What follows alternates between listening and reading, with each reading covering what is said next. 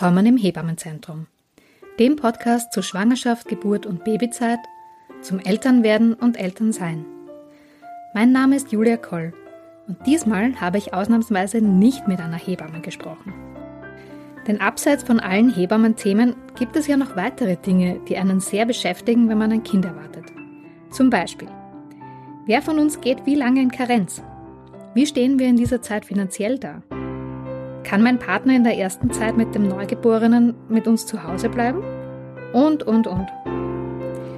Dazu habe ich mit zwei SozialarbeiterInnen gesprochen, nämlich Katja Garcia-Stallecker und Samuel Schiffkowitz. Viel Spaß beim Zuhören.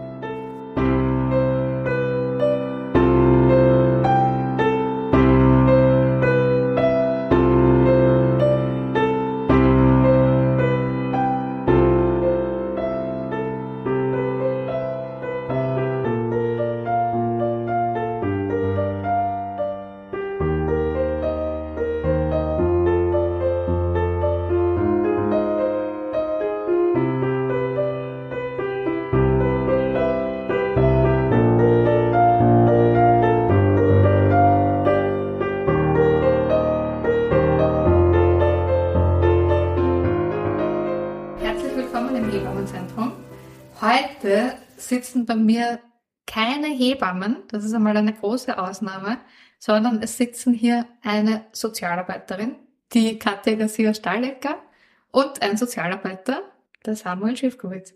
Ich freue mich sehr, dass ihr da seid. Hallo. Hallo. Heute haben wir ja ein etwas anderes Thema.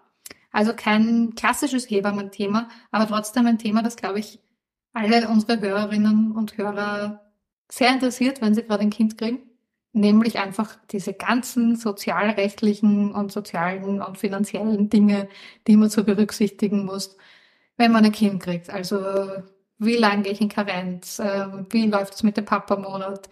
Was kriege ich für finanzielle Leistungen und so weiter und so fort. Und deswegen seid ihr zwei heute da. Ähm, das finde ich ganz super. Und ihr seid ja auch beide im Hebammenzentrum immer wieder anzutreffen. Aber ich würde sagen, wir starten einfach mit dem Steckbrief und ihr erzählt mir da währenddessen einfach ein bisschen was über euch, oder? Mhm. Okay. Also und los geht's. Also ich bitte euch natürlich bitte immer gleich beide um eine Antwort. Mhm. Ähm, sonst frage ich immer, ich bin Hebamme seit, aber diesmal frage ich, ich bin Sozialarbeiter, Sozialarbeiterin seit? Bei mir ist es seit 2011, da habe ich meinen Abschluss gemacht, also seit zwölf Jahren. Ich viel kürzer, seit 2019 erst. Mhm weil ich habe es berufsbegleitend mhm. nachgemacht mhm. und zuerst Politikwissenschaft studiert und im ganz anderen Bereich gearbeitet. Ja, zwischendurch bin ich ein bisschen irritiert, weil wie immer hier im Hebammenzentrum haben wir Hintergrundgeräusche. Irgendwas vibriert hier draußen, man hört die Baustelle. Ich weiß nicht genau, ob man es dann auf der Aufnahme hören wird. Aber ich bitte euch gleich einmal um Entschuldigung und ich hoffe, es nervt nicht zu so sehr, falls man es hört. Okay, also wir zwei Sozialarbeiter, Sozialarbeiterinnen. Noch eine Frage. Ich bin Sozialarbeiterin geworden, weil. Also ich bin Sozialarbeiterin geworden, weil mir der Mensch an sich am Herzen liegt, weil ich die Vielfalt äh, unter den Menschen mag und sehr schätze und die Begegnung mit unterschiedlichsten Menschen sehr schätze auch und auch die Vielfalt der Tätigkeitsbereiche der sozialen Arbeit. Dem kann ich allen zustimmen, aber bei mir war es auch ein ganz praktischer Grund. Ich habe zuerst im Sportbereich gearbeitet, war eher abends und am Wochenende tätig und dann, wie die Kinder so in Kindergarten, Schule nachher angefangen haben, hat, war es nicht mehr sehr kompatibel und deswegen habe ich äh, vor allem auch einen Berufsbereich gesucht, der besser kompatibel damit ist und bin dann in den Sozialbereich mehr reingegangen und habe nachher dann erst die Ausbildung dazu gemacht. Berufsbegleitet auf der, ähm, wie heißt der FH St. Pölten. Ah, mhm. ja, so kriegt man auch mehr mit voneinander, gerade beim Interview. Ja. Mhm. Ja. Mhm. Ja, dann frage ich noch immer alle meine Gäste und Gästinnen, das würde ich an meinem Beruf gerne ändern. Also grundsätzlich würde ich es wünschenswert finden, wenn es den Beruf gar nicht mehr geben müsste, weil das auch bedeuten würde, dass wir in einer gerechter verteilenden Welt leben würden Aber das ist natürlich im Großen gedacht, im Kleinen gedacht würde ich mir wünschen oder wünsche ich mir oft, dass es mehr Einrichtungen gibt, die Zielgruppen gegenüber offen und ganzheitlich denkend sind, weil ich oft das Gefühl habe, dass es Personen gibt, die nicht in bestimmte Vorgaben passen und dann keinen Anschluss finden oder keinen Zugang finden zu bestimmten Leistungen oder Kontakten. Ja, ich, ähm, wenn du es allgemein jetzt besprochen hast und dann ein bisschen detaillierter, dann ich hier jetzt konkret für die ähm, Tätigkeit im Hebammenenzentrum da wäre es super, wenn Informationen vom PKA, vom Bundeskanzleramt auch wirklich ausgeschickt werden würden, rechtzeitig, wenn es Änderungen geben würde und man sie sich nicht selber zusammensuchen muss. das ist also mal das ganz Konkretes. Das jetzt weniger das Berufsbild an sich, sondern auf die Tätigkeit äh, hier, weil das Bundeskanzleramt ja, zwar ihre Broschüren hat, die sie einmal im Jahr herausgeben, aber darüber hinaus, weil es jetzt wiederum neue Änderungen gibt, äh, meistens nichts ausschickt. Mhm. Das Bundeskanzleramt, um es zu erklären, ist ja für die Familienagenten derzeit zuständig. Ne? Und alles, was so eben Karenz und so weiter angeht, wird äh, dort eigentlich beschlossen. Ja, der Gesetzwerdungsprozess ist äh, länger, aber den brauchen wir jetzt eh nicht. Nur äh, ja, kann man so sagen, Sie haben dann auch die Broschüren und ähm, Sie zahlen eigentlich die Familienberatungsstelle im Hebamenzentrum äh, und sind deswegen ja auch indirekt, wenn man so möchte, arbeitgebend und hätten meiner Meinung nach da auch eine höhere Verantwortung. Okay, und ich stelle noch die Gegenfrage. Das liebe ich an meinem Beruf. Ich ja. Fangst mal das Arbeiten. Mhm. Ja, okay. Ja. äh, da eigentlich kann ich ganz anschließen. Es ist, es wäre die Vielfalt, ähm, oder es ist die Vielfalt, äh, das Arbeit mit unterschiedlichsten Menschen. Äh, und ich habe sehr, sehr unterschiedliche Tätigkeitsbereiche. Beratung ist einer, dann gab's bis zur sehr, sehr genauen Begleitung äh, von Familien. Das mag ich sehr. Und auch Gefühl von Wirksamkeit die aber auch unterbrochen werden kann, beziehungsweise auch gestört werden kann sehr stark äh, von strukturellen Rahmenbedingungen, wo wir dann wieder dabei sind, das könnte man ändern. Ähm, großen, äh, wäre schon einmal super, meiner Meinung nach, wenn euch die Behörden oder auch äh, Krankenkassen an gesetzliche Regelungen halten würden. Also, das, ja. Aber darüber hinaus könnte man auch gesetzliche Regelungen noch verändern. Jetzt gab es ja vor kurzem auch gerade wieder in den Zeitungen Bericht der Volksanwaltschaft, die sich sehr aufgeregt haben über die ÖGK, wegen äh, Wartezeit auf Kinderbetreuungsgeld mhm. von acht Jahren. Acht wow. Jahren? Okay, das habe ich gar nicht mitgekriegt. Mhm. Wow. Okay, liebe Hörerinnen und Hörer, ich hoffe, das betrifft euch nicht. Nein, Nein ist natürlich eine große Ausnahme, aber da ging es um EU-Rechtsregelungen, äh, woran sie sich nicht gehalten haben. Dass mhm. eigentlich die Kassen zuständig sind, mit dem EU-Ausland äh, sich zusammenzuschließen und nachzuschauen, wer ist zuständig und dass nicht äh, die Familien selber dafür sorgen müssen. Weil das ist, also die gesetzliche Regelung ist nicht dahingehend, sondern eher dahingehend, dass sich die Kassen darum kümmern müssen. Also EGK müssen sich darum kümmern, nicht die einzelne Familie.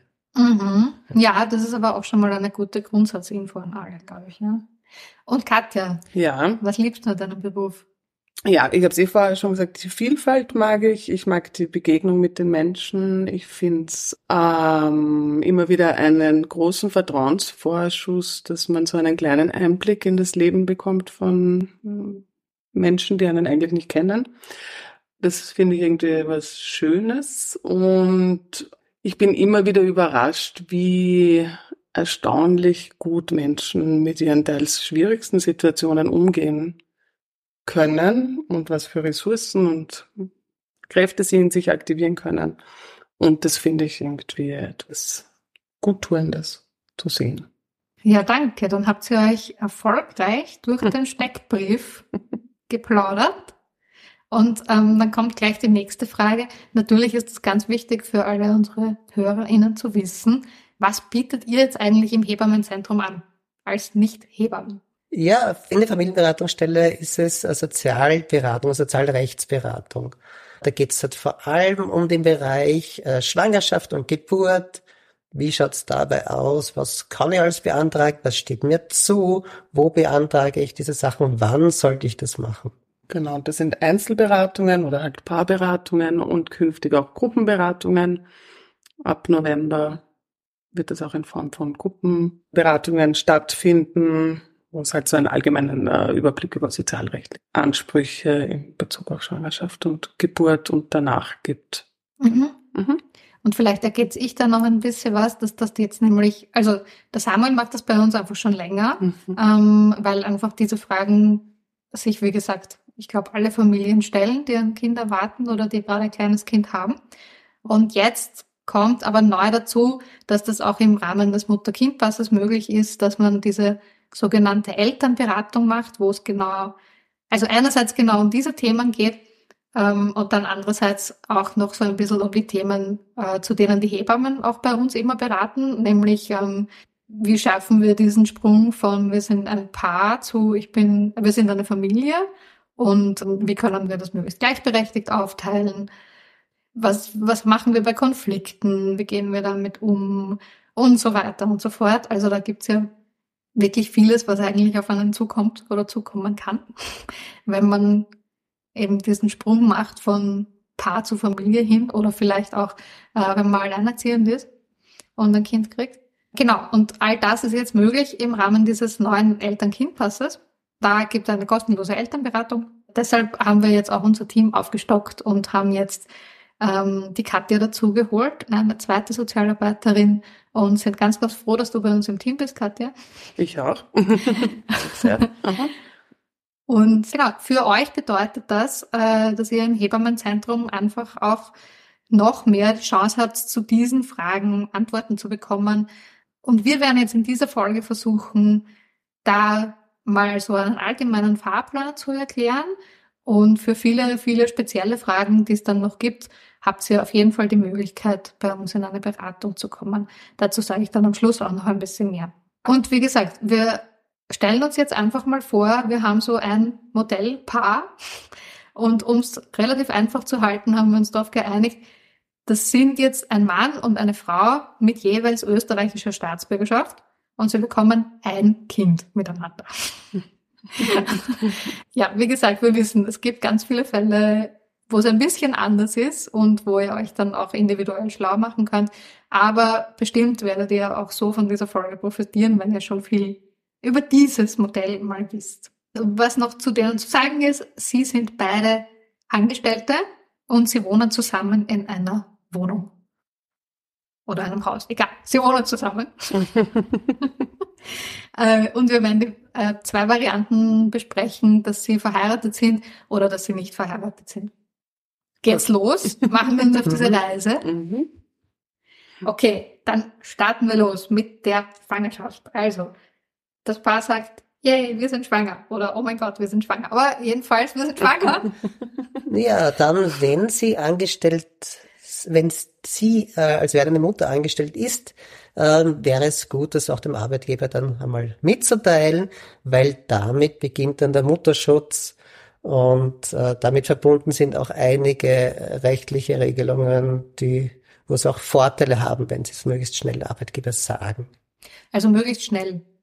Wenn ich angestellt bin und nicht gerade angefangen habe, nicht im Probemonat bin, äh, dann wäre es gut, es möglichst schnell zu machen. Weil einfach Kündigungs- und Entlassungsschutz dann wirkend wird. Genau. Es mhm. bringt einem keinen Nachteil, wenn man es nicht sofort meldet, aber genau, es wäre ja. Sinne des Schutzes sozusagen schon günstig. Mhm. Also kein rechtlicher Nachteil, das stimmt, außer eben, dass genau mit dem Punkt der Meldung eben dieser Kündigungs- und Entlassungsschutz startet. Ja. Mhm. Mhm. Und der Mann, der werdende Vater, muss es erst später melden sozusagen. Ja, bei dem wäre es auch gut, ähm, es auch nur dann äh, zu melden, wenn jetzt tatsächlich äh, Papa-Monat gehen möchte oder auch Kinderbetreuungsgeld äh, bekommen möchte äh, und, und auch in Elternkarenz gehen möchte. Aber ich glaube, dazu kommen wir ja. später. Mhm. Mhm. Ja, okay, ja. genau. Wir bleiben jetzt nochmal so in, in dieser Schwangerschaft. Mhm. Und ja, dann stellt sich jetzt natürlich die Frage, okay, die Frau hat ihrem Arbeitgeber, ihrer Arbeitgeberin bekannt gegeben. Was muss man denn jetzt noch vor der Geburt alles berücksichtigen in diesen, wir sagen jetzt mal wahrscheinlich sind es sieben, acht Monate, was eben einfach die Arbeit und das Finanzielle betrifft. Was muss man alles machen? Wichtig äh, ist es, dass die Mutter-Kind-Pass-Untersuchungen zeitgerecht stattfinden, weil die einfach äh, vorgewiesen werden müssen für die Wochengeldbeantragung, also für die Zeit des Mutterschutzes und auch für Kinderbetreuungsgeld dann relevant und wichtig sind, um das zu erhalten. Ja, neu heißt das Ganze jetzt einfach dann Eltern-Kind-Pass, ja. aber ist genau dasselbe. Jetzt gerade heißt es noch Mutter-Kind-Pass. Ab nächstem Jahr ist es. Ab Jänner 2024 ist es Eltern-Kind-Pass. Was noch? Vor der Geburt wäre es natürlich dann auch nicht schlecht, wenn ich äh, dann schaue, dass das mit Wochengeld die Regelungen auch wirklich funktionieren. Also jetzt muss man kurz erklären, was Wochengeld ist. Es gibt in Österreich leider die Geschichte, dass es immer zweiphasig ist. Einerseits habe ich den Mutterschutz und dann den sogenannten absoluten Mutterschutz acht Wochen vor dem errechneten Geburtstermin. Und das ist so die arbeitsrechtliche Regelungen. Ähm, absoluten Mutterschutz darf ich nicht mehr arbeiten. Wenn ich dann aber nicht mehr arbeiten darf, möchte ich ja doch noch eine Geldleistung bekommen. Das wäre die andere Seite. Das wäre das Wochengeld bei der Kasse, äh, Krankenkasse oder Gesundheitskassen, wie sie jetzt eigentlich heißen, dann zu beantragen. In dem Fall ist die ÖGK dann zuständig, wenn ich Arbeit, klassisch Arbeitnehmerin bin. Mhm. Okay, also Wochengeld, da muss ich mich drum kümmern. Wann mache ich das?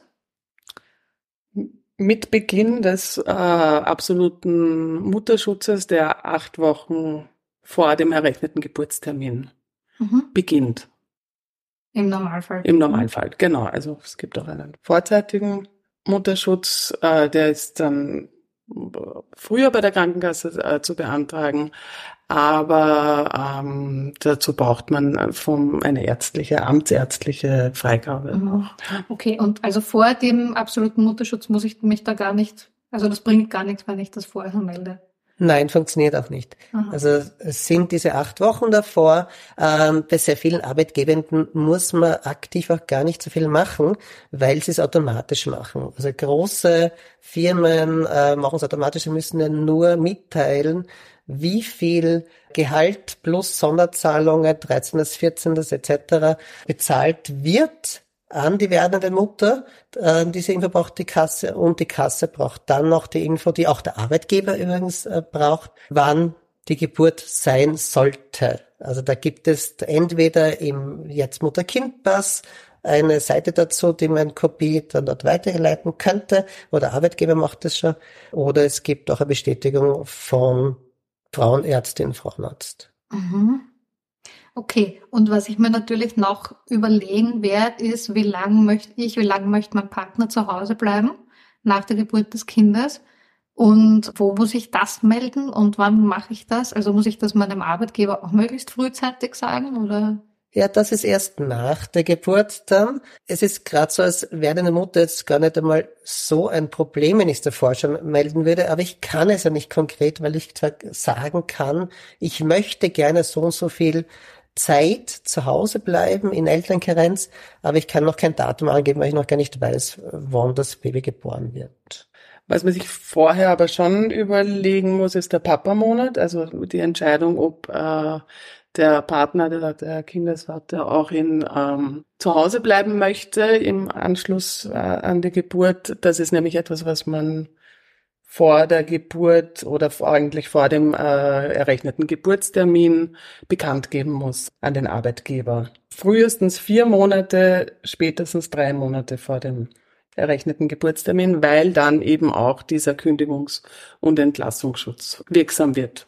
Genau. Mhm. Das heißt, wenn ich sechs Monate vorher sage, habe ich die Gefahr, dass mein Arbeitgeber mich noch kündigt. Deswegen theoretisch. Ja, deswegen dürfte er nicht, weil es eine Motivkündigung äh, wäre. Aber ja, also man hat noch nicht einen besonderen Kündigungs- und Entlassungsschutz, der greift vier Monate, also in dem Fall vor der vor Geburt. Dann, ja, bei rechnen Geburtstermin. Genau. Mhm. Haben wir noch was vergessen, was man vor der Geburt noch machen muss?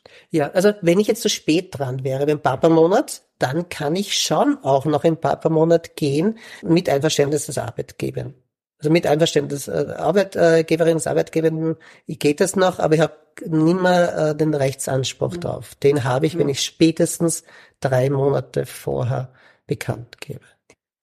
Gut, dann haben wir alles erledigt und das Kind kann geboren werden, oder? Ja, also Überlegungen wären schon noch gut voranzustellen. Also, äh, alle, äh, ich kann einmal schauen, was brauche ich für Dokumente fürs Standesamt. Mhm. Wie lange möchte ich oder wie lange möchte wer ähm, von uns beiden, dann als beide Elternteile, äh, in Elternkarenz gehen? Äh, möchten wir uns abwechseln? All diese Überlegungen, da ist sehr viel Zeit jetzt vor der Geburt, auch wenn man noch nicht genau weiß, wann die Geburt sein wird, aber das ist eine Wartezeit, die könnte man damit überbrücken, sich das einmal zu überlegen, was für ein äh, Modell verwende ich vom Kinderbetreuungsgeld wo möchte ich hingehen? Weil nachher, ich beantrage das alles erst nachher, aber dann sollte ich schon wissen, was ich möchte. Mhm. Ja, aber dann überlegen wir uns das doch gleich zusammen, weil das ist wirklich was, was auch in die Schwangerschaft fällt. Welche Modelle gibt es denn da beim Kinderbetreuungsgeld? Und ich glaube, da muss man auch gleich wieder ähm, mal differenzieren zwischen Karenz und Kinderbetreuungsgeld und vielleicht gleich nochmal Wochengeld dazu nehmen in diese, in, in mhm. diese Differenzierung, weil das ist ja doch alles ja. komplex.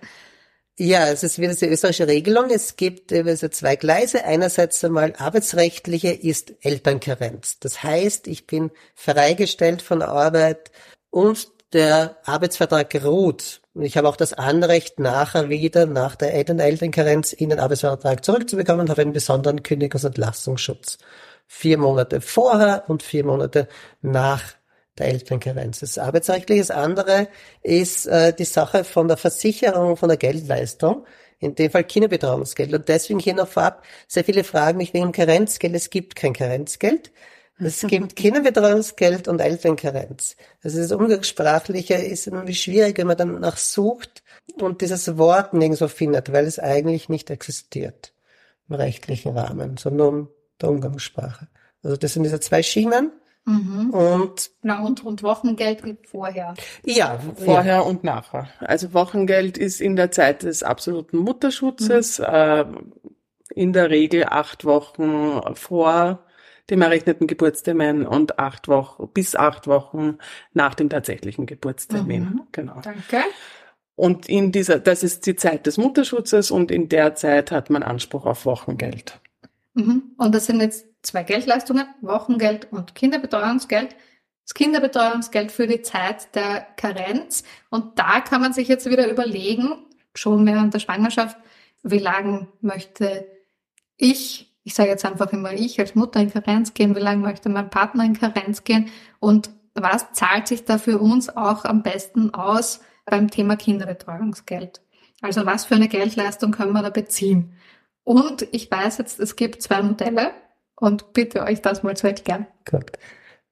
Dann, es gibt einerseits einmal äh, das Kinderbetreuungsgeldkonto und da ist es so, ich habe immer einen Topf von Gesamtgeld, je nachdem, ob ich es in der kürzesten äh, Zeitdauer nehme, das wäre dann ein Jahr, wenn es ein Elternteil in Anspruch nimmt, oder 14 Monate Abgeburt, wenn es zwei Elternteile in Anspruch nehmen, bis zur längsten Zeit. Umso länger ist in einem circa drei Jahre. Umso länger ich es in Anspruch nehme, umso weniger äh, kriege ich dann als Tagsatz, es werden immer Tagsätze ausgerechnet, raus. Insgesamt bleibt dabei die Geldleistung gleich. Mhm. Mhm. Okay, also es gibt ein, ähm, eine fixe Summe, die jedes Paar aus dem Kinderbetreuungsgeldkonto haben kann und man kann sich die aufteilen von ein Jahr bis drei Jahre, ne? So, oder? Stimmt das? Genau. Und wenn es geteilt ist, also wenn zwei, wenn beide Partner, Partnerinnen in Kinderbetreuungsgeld beziehen, dann verlängert sich die Zeit. Ja. Beziehungsweise dann sind es diese maximale Zeit bis zu drei Jahren, genau. weil sonst äh, sind sie eben bei der maximalen Zeit äh, 851 Tage, wenn es nur ein Elternteil in Anspruch mhm. nimmt. Das sind jetzt ungefähr wie viele Jahre, damit wir nicht alle rechnen müssen? Mhm. 851 Tage? Äh, bis zum 28. Lebensmonat. Ah, genau. Okay, okay.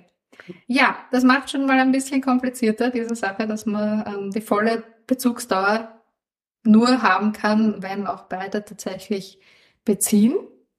Gut, aber schauen wir uns auch mal das andere Modell an.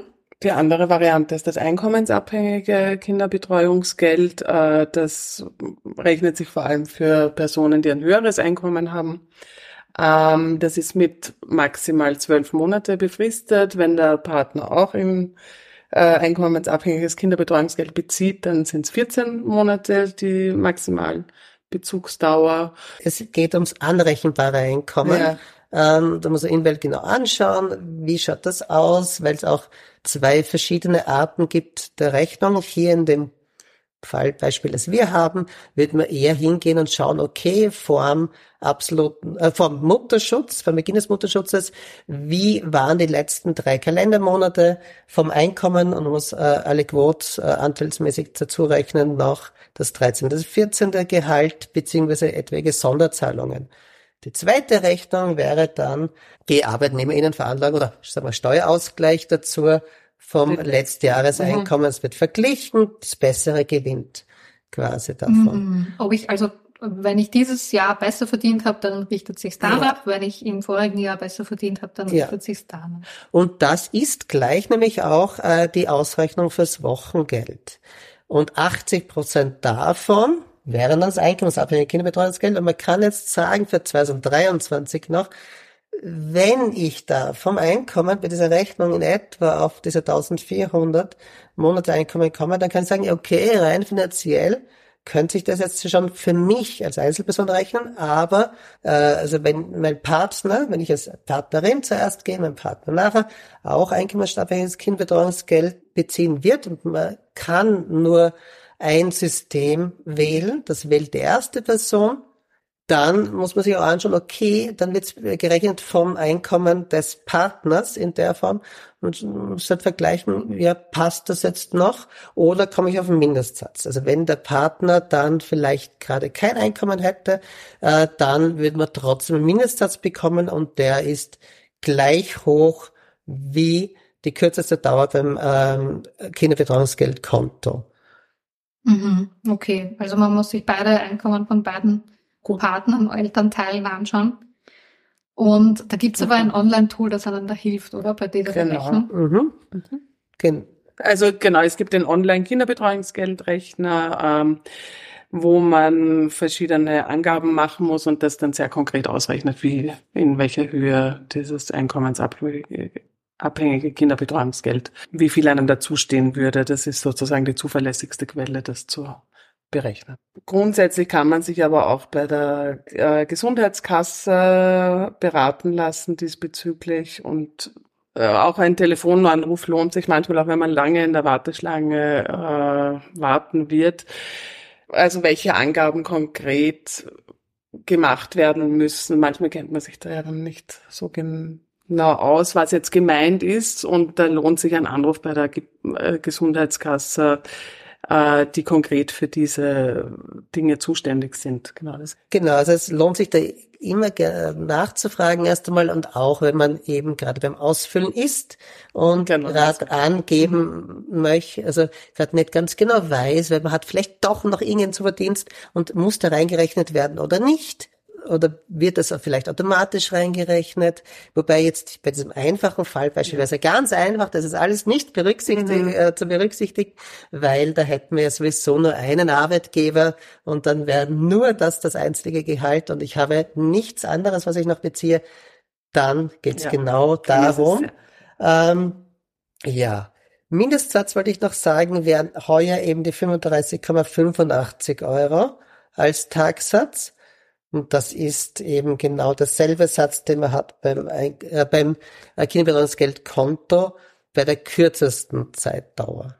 Mhm. Also wenn man auf diesen äh, Tagsatz draufkommt, dann kann man sich überlegen, okay, äh, zahlt sich das eigentlich nicht aus bei mir, das einkommensabhängige Kinderbetreuungsgeld. Kommt dann natürlich auch auf den Partner noch an, mhm. ob der vielleicht mehr verdient. Aber wenn, wenn beide auf den Tagsatz kommen oder drunter kommen, dann zahlt sich das Kinderbetreuungsgeldkonto eher aus. Richtig?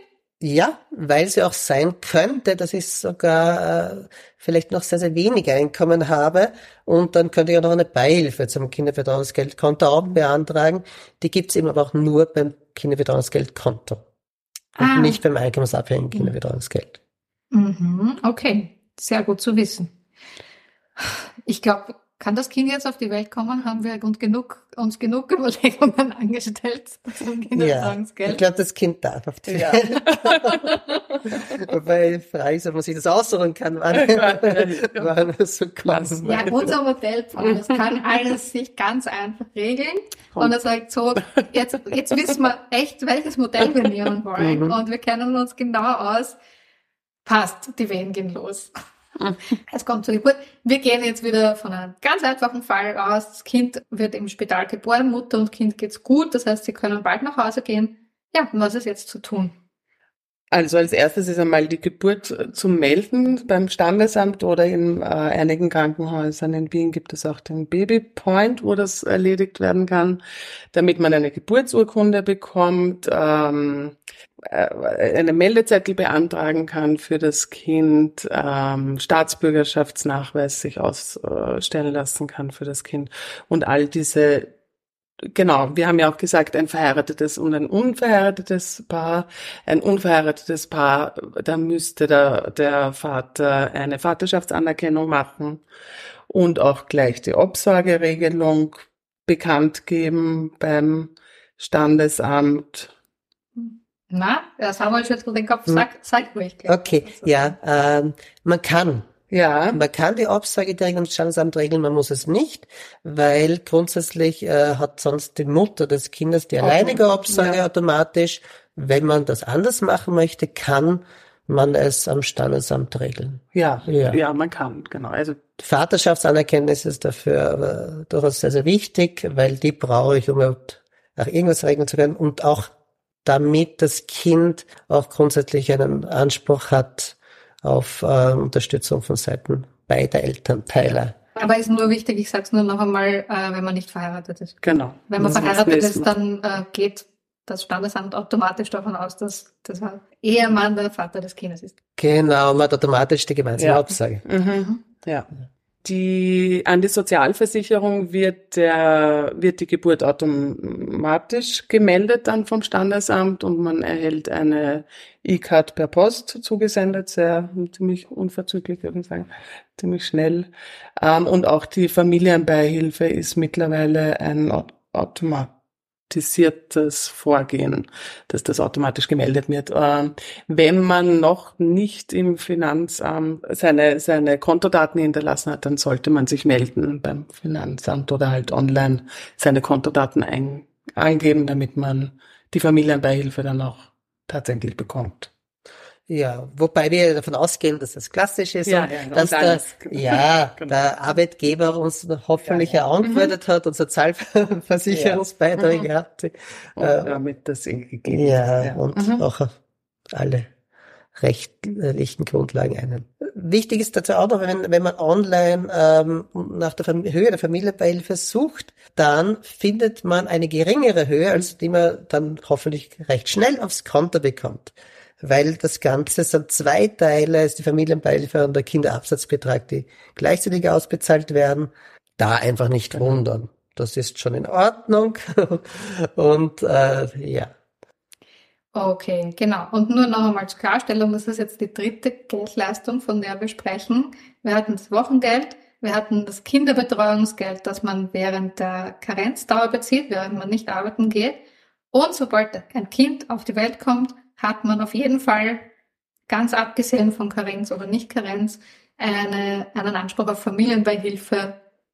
Ja, also auf jeden Fall diese zwei österreichischen Staatsbürger, genau. die ja, in diesem Fall bekommen haben. Und alle, die denen gleichgestellt sind in Österreich. Das kann ich, glaube ich, so dazu sagen. Ja, ja, ja. Genau, wenn ich auch tätig bin für österreichische Firma und wenn es da keine Besonderheiten gibt, dann sollte das auf jeden Fall passieren. Dann bekommt die Mutter einen Brief äh, vom, in der Regel es geht auf die, das Konto der Mutter, vom äh, Finanzamt, wo gratuliert wird zur Geburt des Kindes und wo gebeten wird, nochmal die Daten zu kontrollieren. Da steht dann auch drinnen, das und das wird ausbezahlt und ja, das sind die Daten. Ja, unser frisch gewordener Papa, der möchte jetzt äh, auch bei seiner neuen Familie zu Hause bleiben. Mhm. Was muss er dann jetzt machen? Ja, der hat auf jeden Fall, wie schon vorgesagt, zwischen vier Monaten und drei Monate vor dem rechten Geburtstermin bekannt gegeben, dass er Papa-Monat machen möchte. Nach der Geburt muss er das und bekannt geben, in dem Fall bitte schriftlich, äh, dem Arbeitgeber bekannt geben, dass jetzt tatsächlich das Kind da ist und von wann bis wann er die Arbeitsfreistellung den Papa-Monat haben möchte.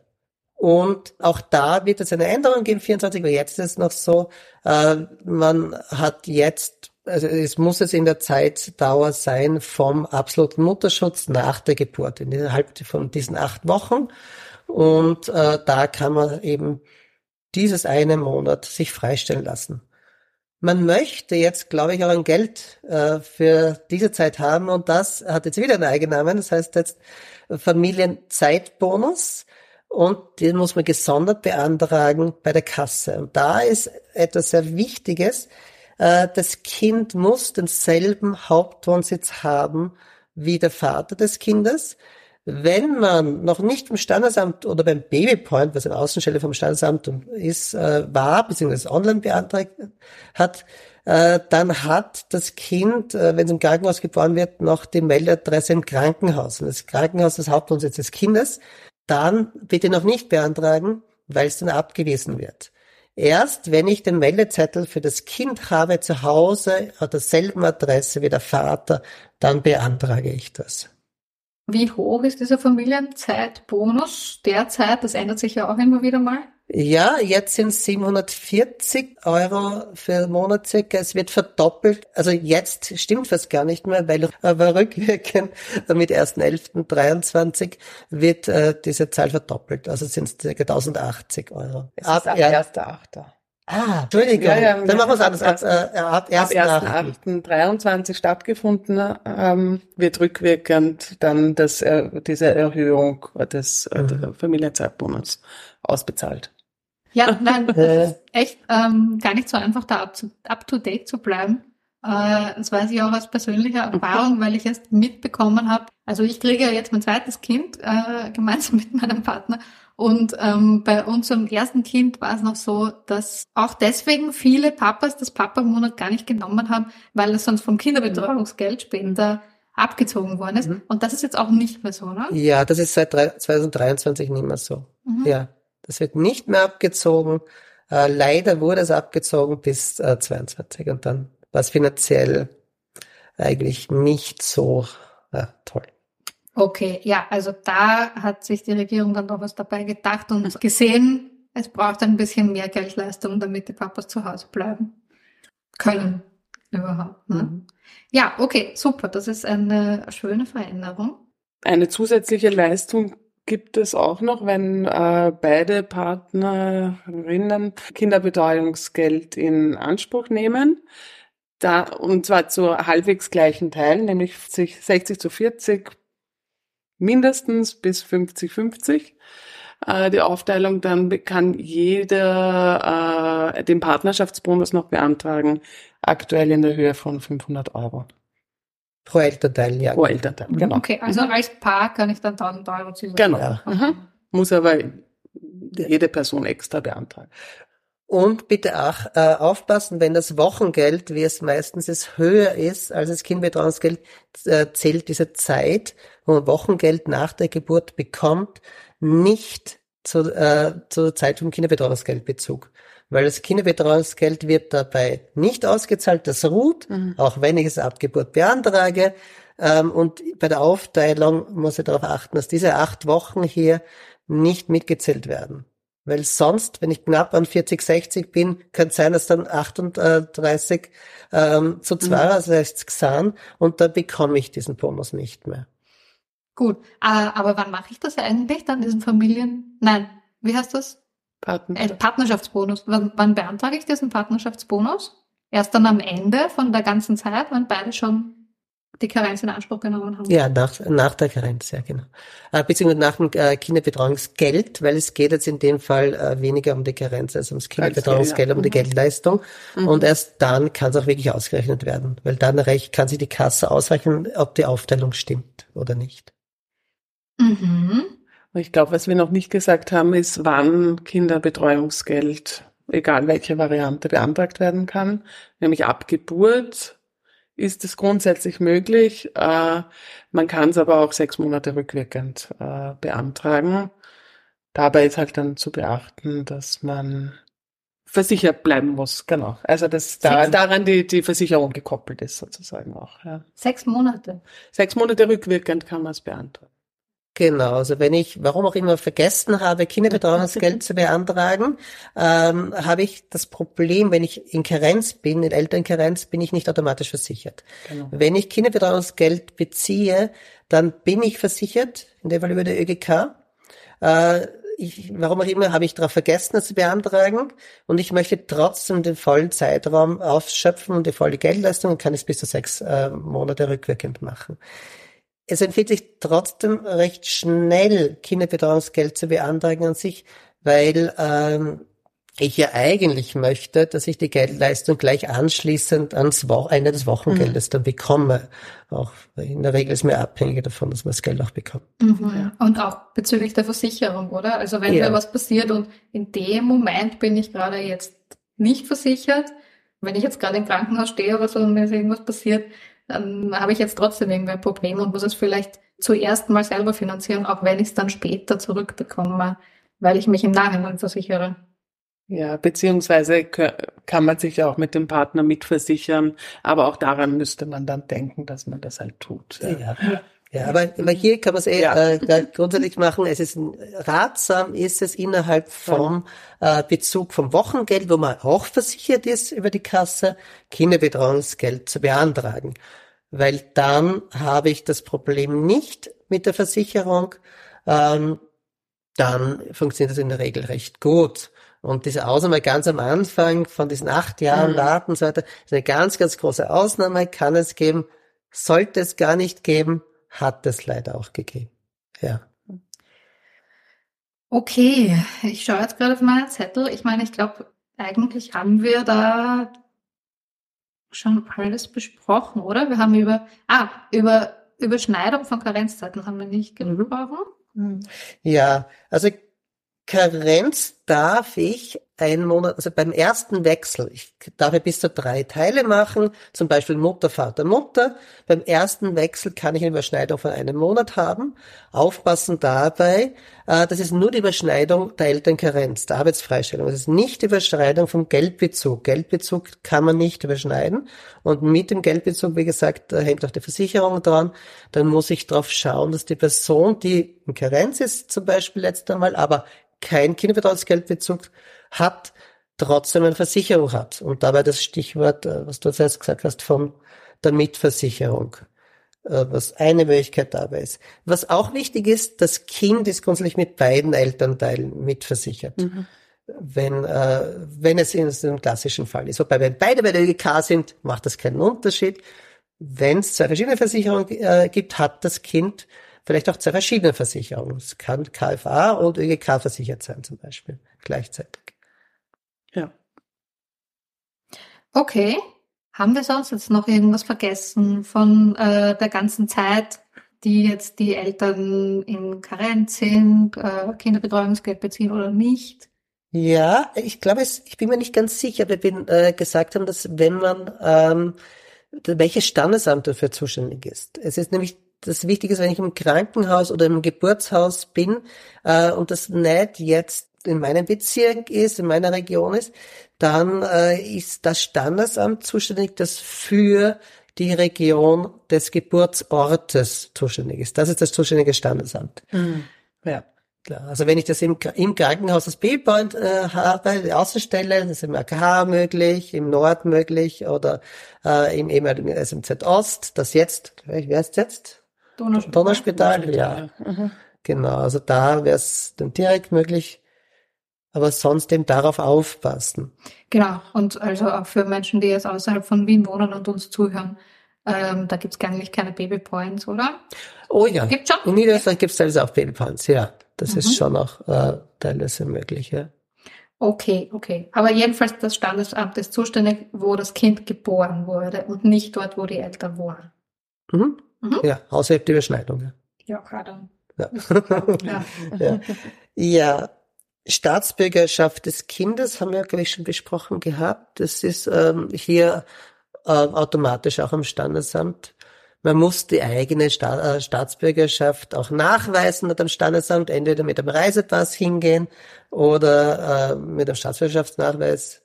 Das alle diese Unterlagen, die man braucht, wäre es empfehlenswert, schon vor der Geburt sich anzuschauen. Man findet das Ganze auch online als Infobogen. Oder wenn man sich nicht sicher ist, kann man im Standesamt auch nachfragen, ob man das auch wirklich braucht, diese Heiratsurkunde, oder ob das jetzt nicht ganz so wichtig ist. Ja, die, die wollen sie immer in der Regel, aber es ist nur so ein Beispiel. Ja. Wo findet man das online? Also man findet einerseits einmal ähm, eine Zusammenfassung, wenn man diverse Suchmaschine einfach ein, eingibt, Meldung der Geburtsstandesamt, dann es, es österreich gv.at Seiten, da gibt's einige Info dazu. Es gibt auch vom AKH direkt, weil das AKH einen Bildpoint hat, einen, ein PDF, ähm, wo die Kurzinfos drauf sind. Also das wird man auch online finden. Das zählt auch nicht nur fürs AKH, das ist bei anderen Bildpoints genauso oder Standesamte genauso, wo drauf steht, was für Unterlagen man brauchen würde. Okay, also man findet es recht schnell. Ist da alles geregelt? bis, Na ja. zum, bis zum Ende, Ende des ersten Lebensjahres, bis zum ersten Geburtstag des Kindes?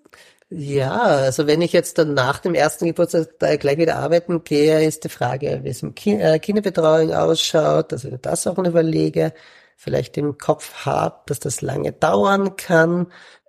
Ja, Und wie ich wieder ins Arbeitsleben einsteigen Mhm. möchte, ob ich eine Elternteilzeit in Anspruch nehmen will und ja, ja Pensionsbeliebting habe ich noch Zeit ein bisschen, aber das kommt auch noch rein, weil das könnte ich ja regeln bis zum zehnten Geburtstag des Kindes, Mhm. rückwirkend wirkend für ersten sieben Lebensjahr. mhm. Tja, da ist noch einiges zu überlegen. ja. Ja, neben all den anderen Dingen, die man sich sowieso Was- immer überlegen hat. Aber vielleicht sagt ihr dazu noch ganz kurz was, weil, also du hast jetzt die Elternteilzeit angesprochen. Kannst du nur ganz kurz erklären, was das ist? Also grundsätzlich hat man ähm, nach einer nach einer Elternkarenz äh, Anspruch darauf, nur mehr äh, Teilzeit ins Berufsleben wieder einzusteigen.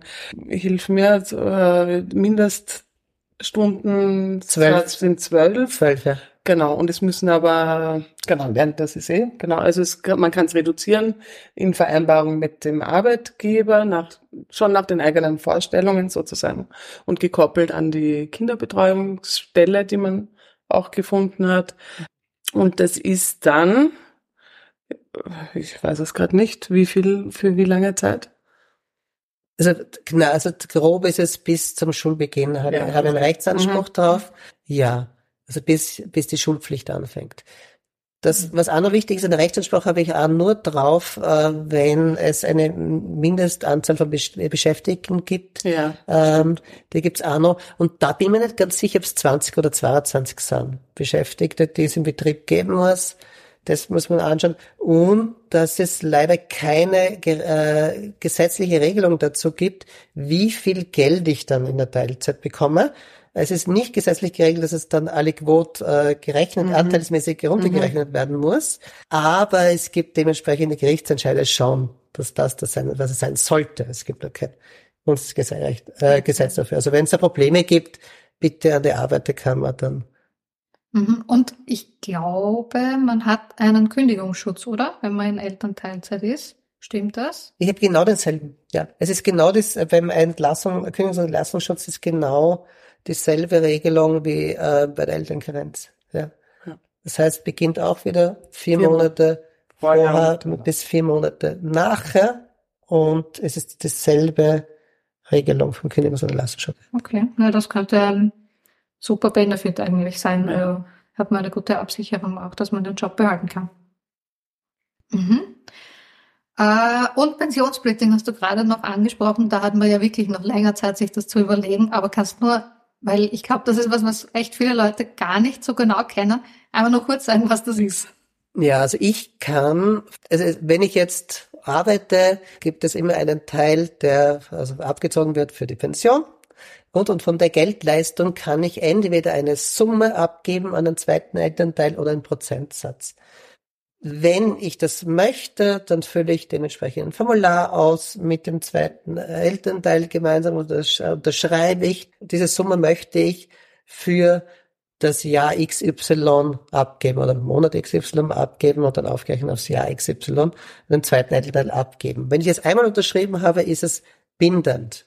Dann wird das der anderen dem anderen Elternteil abgegeben. Und gerade wenn ich mir sowas überlege wie Elternteilzeit, äh, reduzieren sich ja schon auch ähm, meine äh, späteren Pensionen. Also gerade in dem Kontext kann ich sagen, es ist fair, wenn vielleicht der zweite Elternteil Vollzeit arbeitet und ich wegen der Kinderbetreuung in Elternteilzeit gehe, dass wir aber unsere Pensionen 50-50 teilen. Und das wäre über das Pensionssplitting möglich.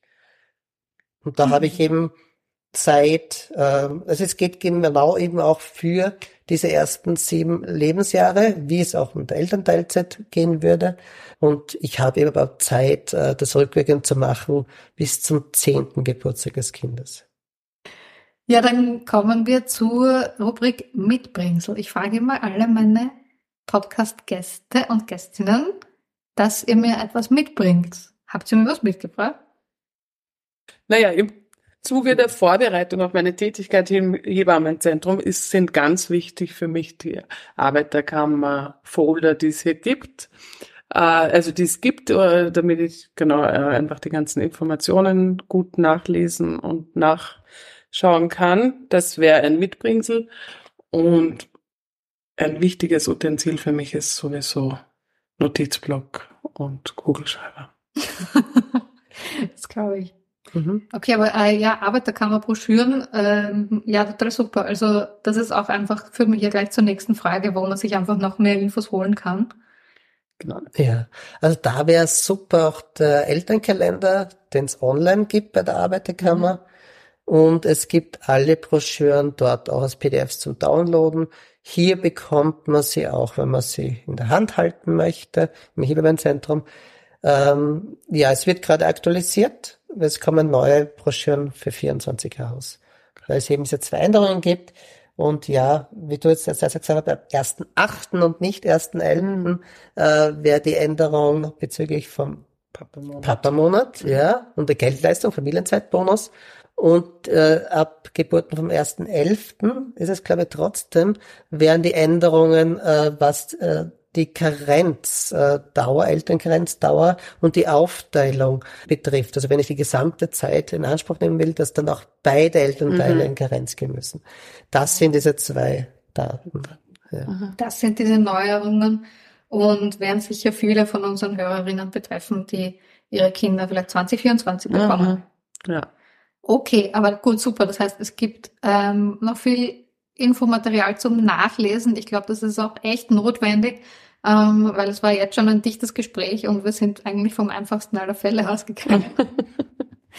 und der Online-Elterkalender, da meldet man sich an auf der Website der Arbeiterkammer und dann kann man eigentlich per Mail immer rechtzeitig die Termine kriegen, zu denen man irgendwas machen muss. Sei es jetzt, du musst dir eine Mutter-Kind-Pass-Untersuchung ausmachen oder sei es, du musst jetzt ähm, den Wochengeldbezug melden und so weiter und so fort. Also ich finde das persönlich mega praktisch. Ja, also das ist auch was, was wirklich sehr, sehr gut ist, äh, weil es Erinnerungshilfe ist. Und ähm, man merkt einfach auch, was könnte man noch alles machen. Es ist vielleicht nicht alles das, was er jetzt wirklich braucht für mich, aber ja, vielleicht weiß ich noch gar nicht, was dieser Papa-Monat ist und dann werde ich erst drauf gestoßen, ah, den gibt's ja Ahnung. Den kann ich auch. Mhm, mhm. Kinderbetreuungsgeldrechner haben wir eh schon angesprochen. Gibt es sonst noch irgendwelche wichtigen Tools? Ja, ähm, also Telefonnummer, Infoline Kinderbetreuungsgeld. Mhm. Die ist schneller als DGK in der Regel. Äh, kürzere Wartezeiten sind gut erreichbar und ich habe nie länger, also ich habe auch ein paar Mal angerufen wegen Detailfragen und nie länger als zehn Minuten gewartet und das ist eigentlich recht gut. Äh, die können nur äh, keine direkt Fragen zu meinem eigenen Akt jetzt äh, bringen. Äh, also ich kann, kann ich schon fragen, aber ich kann sie nicht beantworten, weil sie jetzt nicht an, in der ÖGK sitzen, sondern sind äh, angeschlossen ans BKA und können sehr gut allgemeine Auskünfte geben, nicht nur zum Kinderbetreuungsgeld, äh, sondern schon auch zum Wochengeld. Und ich sitze da, will diesen ähm, Zettel jetzt ausfüllen und bin mir nicht sicher, was ich jetzt ankreuzen muss. Dann kann ich da jetzt mal schnell anrufen und das kurz durchbesprechen. Super, okay. Ja, ich glaube, wir haben viele Fragen beantwortet. Aber ähm, wenn werdende Eltern jetzt andere Voraussetzungen haben als unser Modellpaar, also zum Beispiel einer oder beide sind selbstständig ähm, oder nicht erwerbstätig, es sind ausländische Staatsbürger, Staatsbürgerinnen dabei oder sie sind getrennt oder ähm, ja, wenn ich noch andere spezielle Fragen habe, wo kann ich mich denn da hinwenden? Also gerne zu uns ins Hebammenzentrum anrufen und einen Termin bei Sozialarbeiter, Sozialarbeiterin ausmachen. Und dann kann man sich die individuelle Situation anschauen und wird diesbezüglich beraten.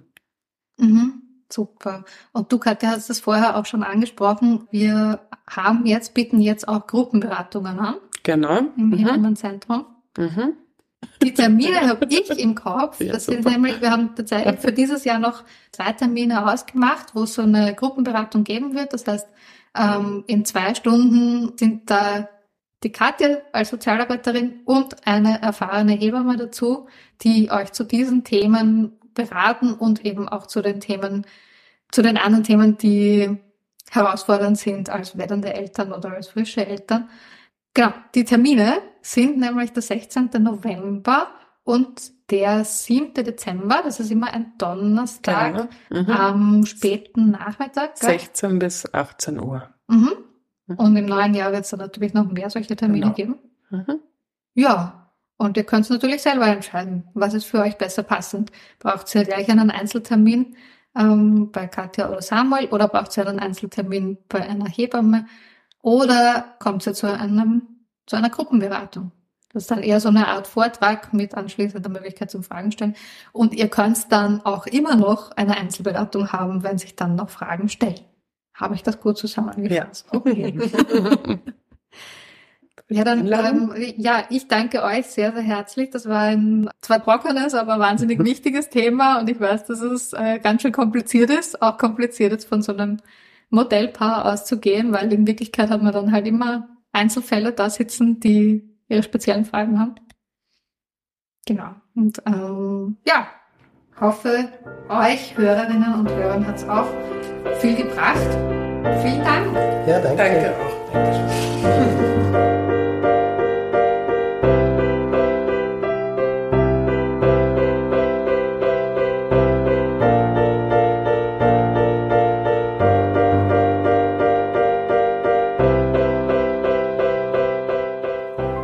Das war mein Gespräch mit Samuel und Katja. Ich hoffe, es hat bei euch etwas mehr Licht ins Dunkel der sozialrechtlichen Aspekte des Kinderkriegens gebracht. Wenn ihr jetzt verwirrter seid als vorher oder wenn ihr einfach noch Fragen habt, kommt doch zu einer Beratung mit Katja oder Samuel. Das geht übrigens auch online und telefonisch. Und noch etwas. In dieser ganzen Zeit der Schwangerschaft und im ersten Lebensjahr eines Kindes stellen sich natürlich viele Fragen, die ihr auch eine Hebamme stellen könnt Darunter auch die Fragen nach einer gleichberechtigten Elternschaft und den Herausforderungen, die das Leben mit einem Kind mit sich bringt. Dazu gehören auch die Themen Erziehung, Konflikte, Mental Load, Gewalt, Trennung der Eltern und Alleinerziehung. Auch zu all diesen Themen könnt ihr zu einer Elternberatung zu uns ins Hebammenzentrum kommen und euch von unseren erfahrenen Hebammen kostenlos beraten lassen. Bis zur nächsten Folge. Macht's gut!